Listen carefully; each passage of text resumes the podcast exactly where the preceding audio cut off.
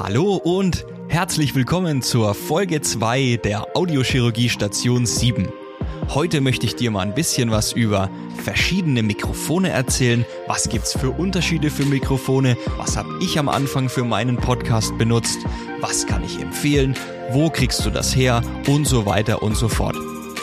Also, wenn dich dieses Thema interessiert, dann bleib einfach dran. Viel Spaß!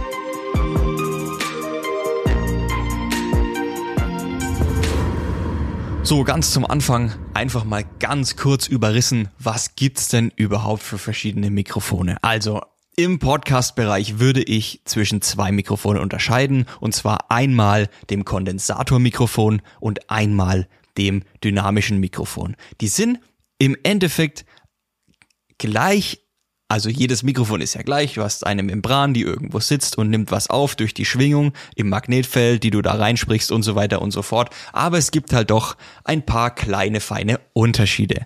Wer dazu was lesen will, der guckt mal unten in die Shownotes. Da habe ich einen coolen Artikel von Thomann verlinkt. Thomann ist hier ein Musikshop bei uns um die Ecke, bei dem man wirklich für alles, was mit Musik zu tun hat, Podcasten zu tun hat und so weiter, richtig, richtig mega geiles Equipment kaufen kann. Und in diesem Artikel wird das einfach nochmal ein bisschen beschrieben. Für alle die, die nicht so sehr technikaffin sind, gibt's eigentlich zwei Unterschiede zwischen den ganzen Mikros. Das Kondensatormikrofon hat einen etwas größeren Aufnahmebereich. Das bedeutet, dass man auch rechts und links neben dem Mikro noch was hört und das dynamische Mikrofon kann man sich im Endeffekt sehr, sehr zielgerichtet vorstellen. Also das dynamische Mikrofon nimmt im Endeffekt nur das auf, was vor einem passiert. Wenn ich jetzt zum Beispiel mal, ich habe ein dynamisches Mikrofon, wenn ich jetzt mal neben das Mikrofon gehe und nicht mehr Richtung Mikrofon spreche, dann hört man das wahrscheinlich schon sehr. Wenn ich in Richtung des Mikrofons spreche, dann hört man auch den Unterschied. Das ist jetzt eben so, dass das beim Kondensatormikrofon nicht so groß der Fall ist. Das kann natürlich dementsprechend, wie man das Mikrofon einsetzen möchte, Vorteile oder Nachteile haben. Wenn ich also jemand bin, der sich sehr, sehr gerne etwas weiter vom Mikrofon wegsetzt und dem jetzt der Raumhall vielleicht nicht so schlimm ist oder der einen verdammt guten, ausgebauten Podcast oder Aufnahmeraum hat, der kann dann ein Kondensatormikrofon benutzen. Wenn aber jemand zum Beispiel seinen Raum so wie ich hat, ich habe hier hinter mir im Endeffekt eine Decke hängen.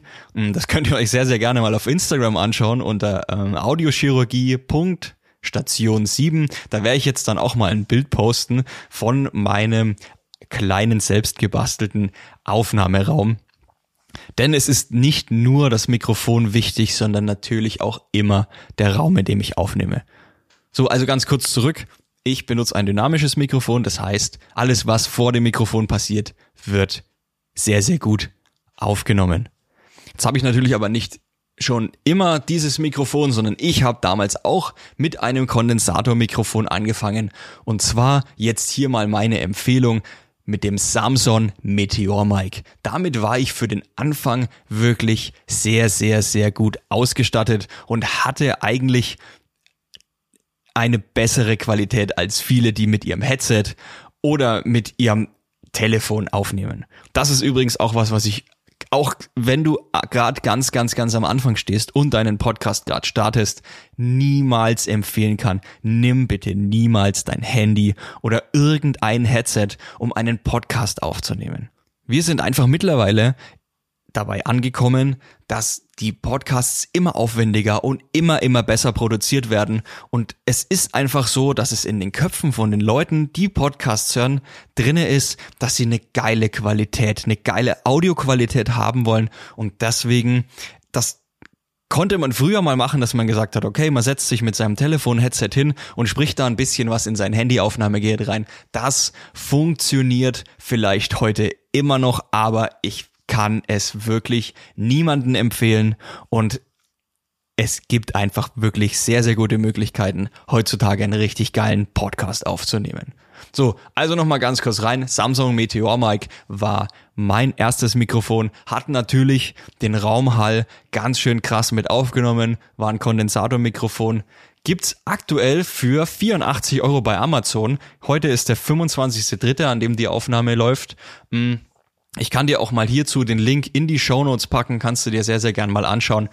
Absolut meine Empfehlung für die ersten paar Folgen oder wenn du dich mal ausprobieren möchtest, ob Podcast überhaupt was für dich ist. Was ich dazu dann sagen muss, oder möchte, ist, wenn du dieses Mikrofon benutzt, kauf dir auf jeden Fall noch einen kleinen Tischständer mit dazu, dass das Mikrofon auch ungefähr auf Mundhöhe ist, weil diese klappbaren Füßchen, die das Mikrofon dran hat, die sind natürlich nicht sehr, sehr hoch. Dann als zweiter Tipp für dieses Mic, kleide deinen Raum ordentlich aus. Ich werde mal noch eine extra Folge machen für den richtigen Aufnahmeraum, aber jetzt mal nur mal ganz kurz zusammengefasst, was wichtig ist. Und das mache ich bei mir, muss ich ehrlich gesagt, ehrlich gestehen, auch noch falsch.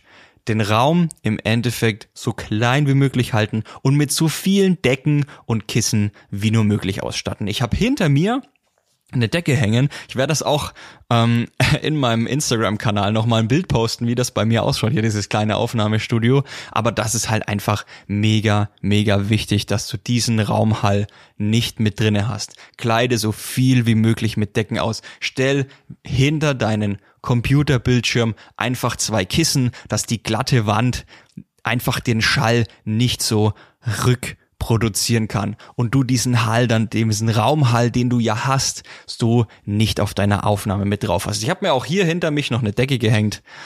ja, wie schon gesagt, schau einfach mal gerne in meinem, bei meinem Instagram-Kanal vorbei. Den habe ich dir auch unten in den Show Notes verlinkt. Da ist dann noch ein Bild, wie das bei mir ausschaut. So, dann gehen wir noch mal ganz kurz weiter zu dem nächsten Kondensatormikrofon, was ich sehr, sehr gerne empfehle, denn dieses Mikrofon ist von Rode. Das ist dieses sogenannte Rode NT-USB-Mikrofon. Das finde ich eigentlich sehr, sehr cool, weil es, okay, es ist auch ein Kondensatormikrofon, aber es ist mega robust. Es ist auch über USB in den PC einfach ansteckbar und kann eigentlich überall verwendet werden. Es ist ein kleiner Standfuß dabei. Gibt's auch einen Link beim Thomann, stelle ich dir unten in die Shownotes rein, kannst du dir sehr, sehr gern mal anschauen. Kostet aktuell 190 Euro, ist aber auch ein fairer Preis für dieses Mikrofon.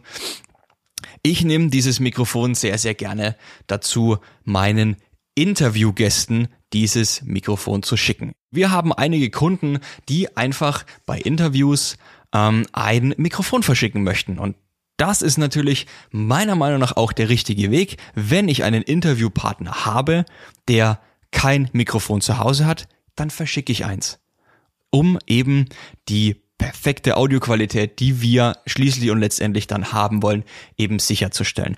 Dieses Mikrofon ist auch echt sehr, sehr schnell erklärt. Man steckt das Mikrofon in den PC ein, startet Audacity, GarageBand oder welche Aufnahmemöglichkeit der Interviewpartner oder du selbst auch immer habt und startet eure Aufnahme. Fertig.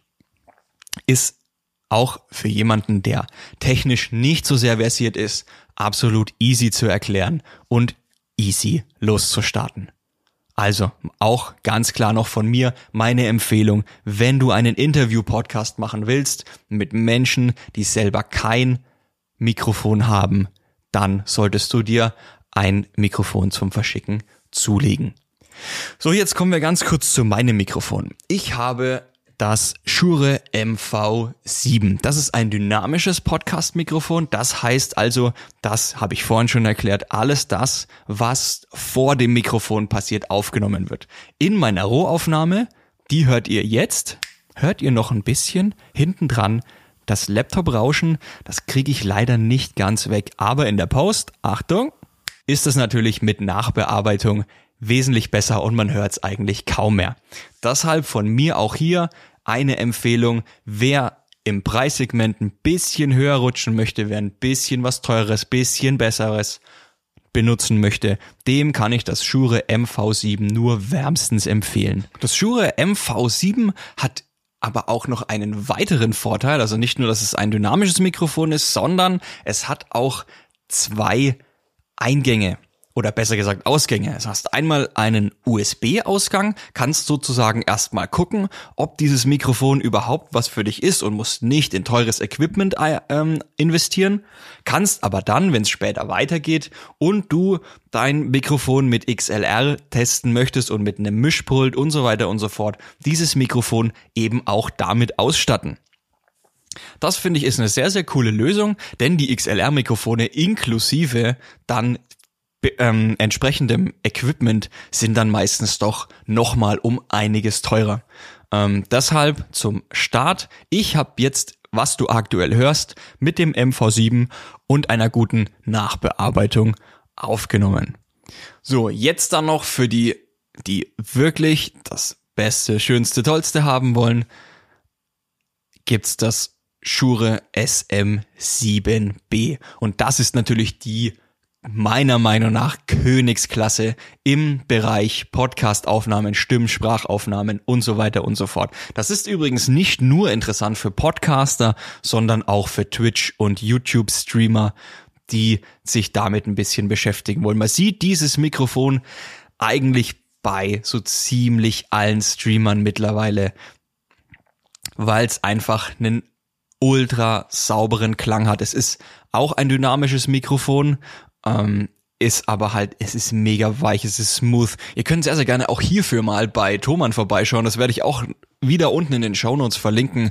Einfach mal, um sich verschiedene Soundbeispiele auf der Thomann-Seite anzuschauen.